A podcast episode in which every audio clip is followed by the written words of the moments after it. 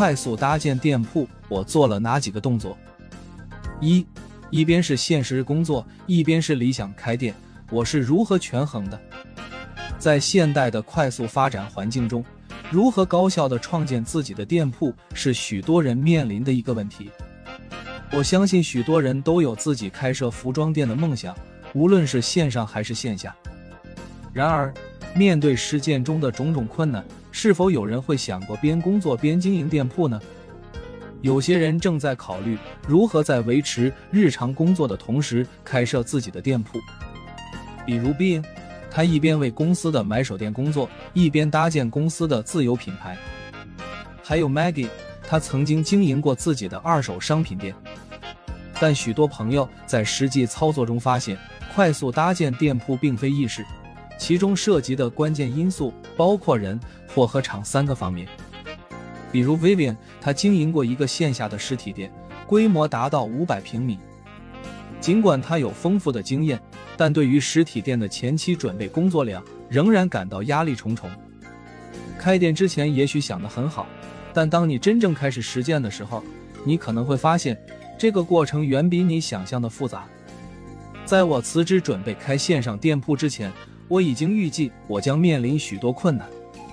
我确定的是，品牌供应链资源我可以找到。基于自己的一些经历和优点，我对达成合作有信心。但前期的准备工作，如视频制作、了解开店流程、申请开店材料、外出与品牌洽谈合作等，都需要大量的时间和精力。正如 Maggie 所说，项目在后期成熟的时候，我们可以找雇员做模特、设计网页。或者做内容营销，但在我看来，前期这些工作一定是要自己来的，不然就会有些浪费时间。换句话说，我得先成为一个万金油，具备多元化的能力。此外，我需要面对一个更为现实的问题，那就是生活成本的维持。即使我为自己预留了半年的创业资金，但店铺是否能顺利起步仍是一个未知数。因此，我还需要接一些兼职工作，比如搭配设计和模特工作。所以，我首先想分享的一个建议是：如果你的储蓄不足，那么在副业收入稳定超过主业之前，最好不要轻易辞职。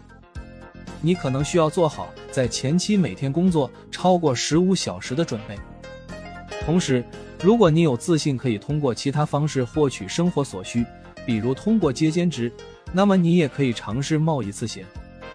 但请记住，在你还未真正开始之前，无论有多困难，都要先确保两手抓牢。总的来说，无论是开设实体店还是线上店，都需要足够的准备和决心。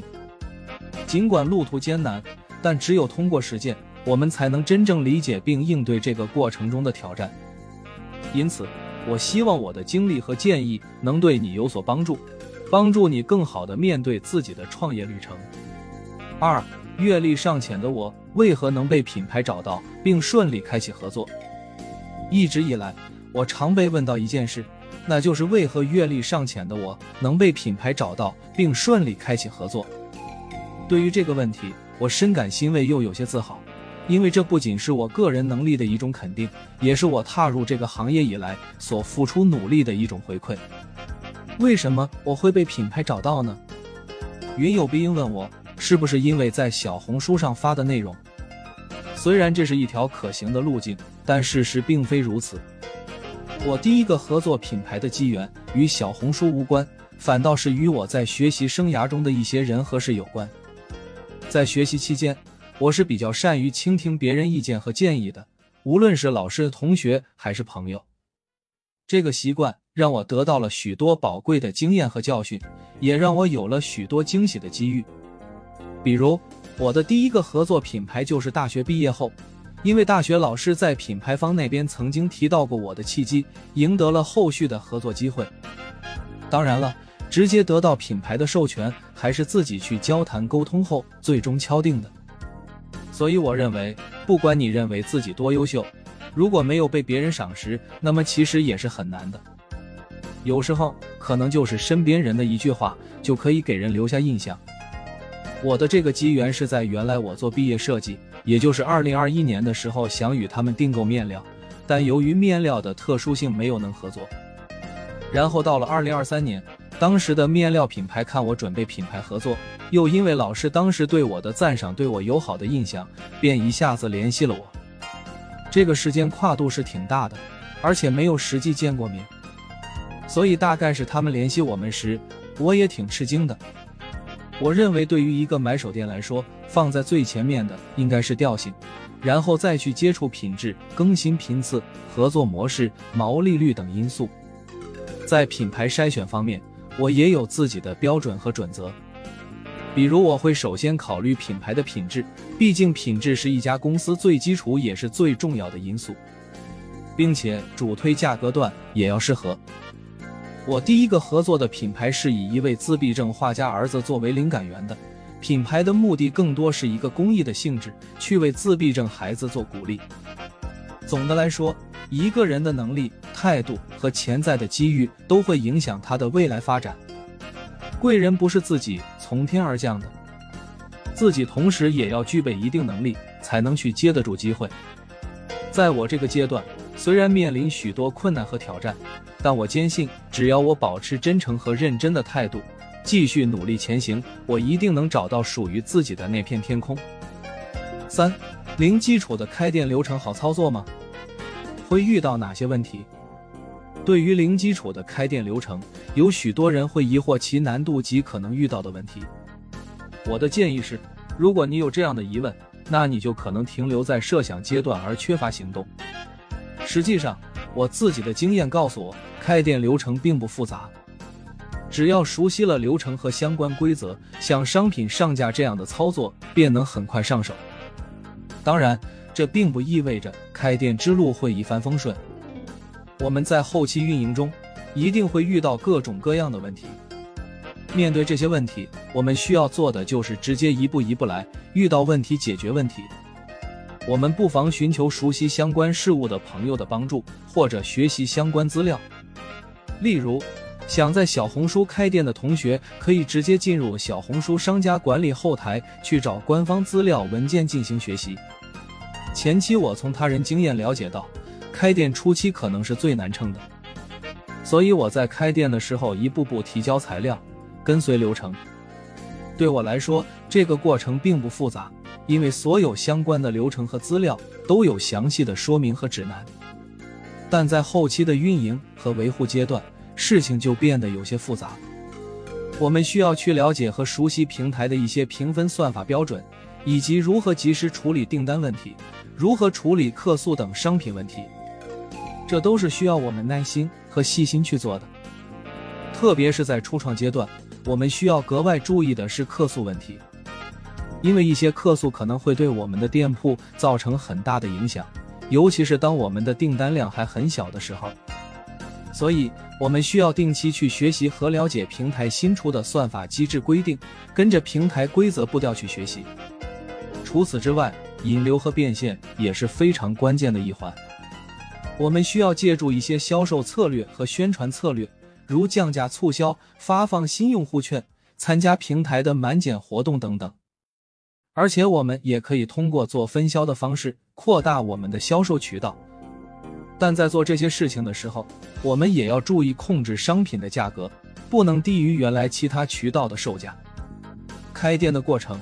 是一个学习和成长的过程，我们会遇到各种问题，也会得到各种经验，而最重要的是，我们要有一颗勇于面对挑战、持续学习和进步的心。只有这样，我们才能在零基础的开店流程中不断成长、不断前行。二，在这个轻快的买手店项目中得到了什么？一，当遇到波折，如何运营调整？在这个轻盈、快速变化的买手店项目中，我领悟到了许多重要的经验教训，遇到了各种困难和挑战，学会了如何运营调整。我知道，对于有过实操经验的人来说，这个问题也许就是他们曾经面临的难题。在不同的阶段，我们会遇到各种挑战，需要及时进行调整。如果产品不对，就要更换产品；如果人选不对，就要更换人选。这就是我从品牌买手到前端消费者接口的转变所面临的挑战。我的产品都是单品，因此数据收集相对困难。有时我急于实现收入，就会立即加入各种欢乐派对和节日促销群，利用平台免运费的优势进行销售。虽然每十单可能只有一单通过这种方式出售，但我知道这是必要的策略。我发现，尽管我往往能获得很高的关注度，但并不是每个人都会购买，因此销售量常常较低。如今，仅有商品并不能保证销售。即使我对自己的粉丝质量有很高的信心，对产品质量有强烈的自信，甚至主推的款式性价比极高，但结果往往并不尽如人意。然后我意识到这个问题并非只有我一个人在面临。实体店的变动速度需要更快，有时候我所看重的产品并不一定是销售量最好的。为了找到解决办法，我会尽量与朋友们交流，包括那些来自其他行业的朋友。在出差期间，我与朋友们交流，发现他们面临的问题和我类似，所以我很快从心态上做了调整，接受了目前的进展。我分析自己的情况，我并不是唯一一家买手店，也没有价格优势等吸引消费者的条件。尽管粉丝质量高，但并无太多的互动与粘性。于是，我决定改变原来官方的买手店形象。转向能带有个人 IP 属性的账号店铺。我以一个平和的心态，通过内容去吸引有粘性、有互动，从而愿意从我这边购买的人群。虽然我制作一段中长视频需要花费大量的时间和精力，但我知道，如果没有放弃的决心，还是需要付出一些辛苦的。最后，剩下的就是决定是否要继续在这个竞争激烈的赛道上奋斗的决心。二。如果有更多的创业机会，该怎么权衡取舍？对于继续投身于服装行业的决定，大家都抱有不同的态度。我也时常在心中疑虑，是否应当毅然决然地换一个方向，是坚守原地，还是继续顽强的死磕？事实上，每个人或多或少都有过切换赛道的念头。就如同毕颖所说。我前段时间真的被折磨的有换赛道的念头，但想想，都干了这么多年了，我自己也时常陷入自我反思。纵然是在自己非常渴望获取外界信息的时候，我还是会接收到很多以前不会去看、不会去关注的信息。这些信息包括一些平台在做的扶持项目，朋友希望拉我一起进入某个工作室，或者是新的工作机会等等。在我开始创业之后。面对这些诱人的机会，我不禁动摇。特别是在深入了解了服装市场需求之后，我更是有过转行的冲动。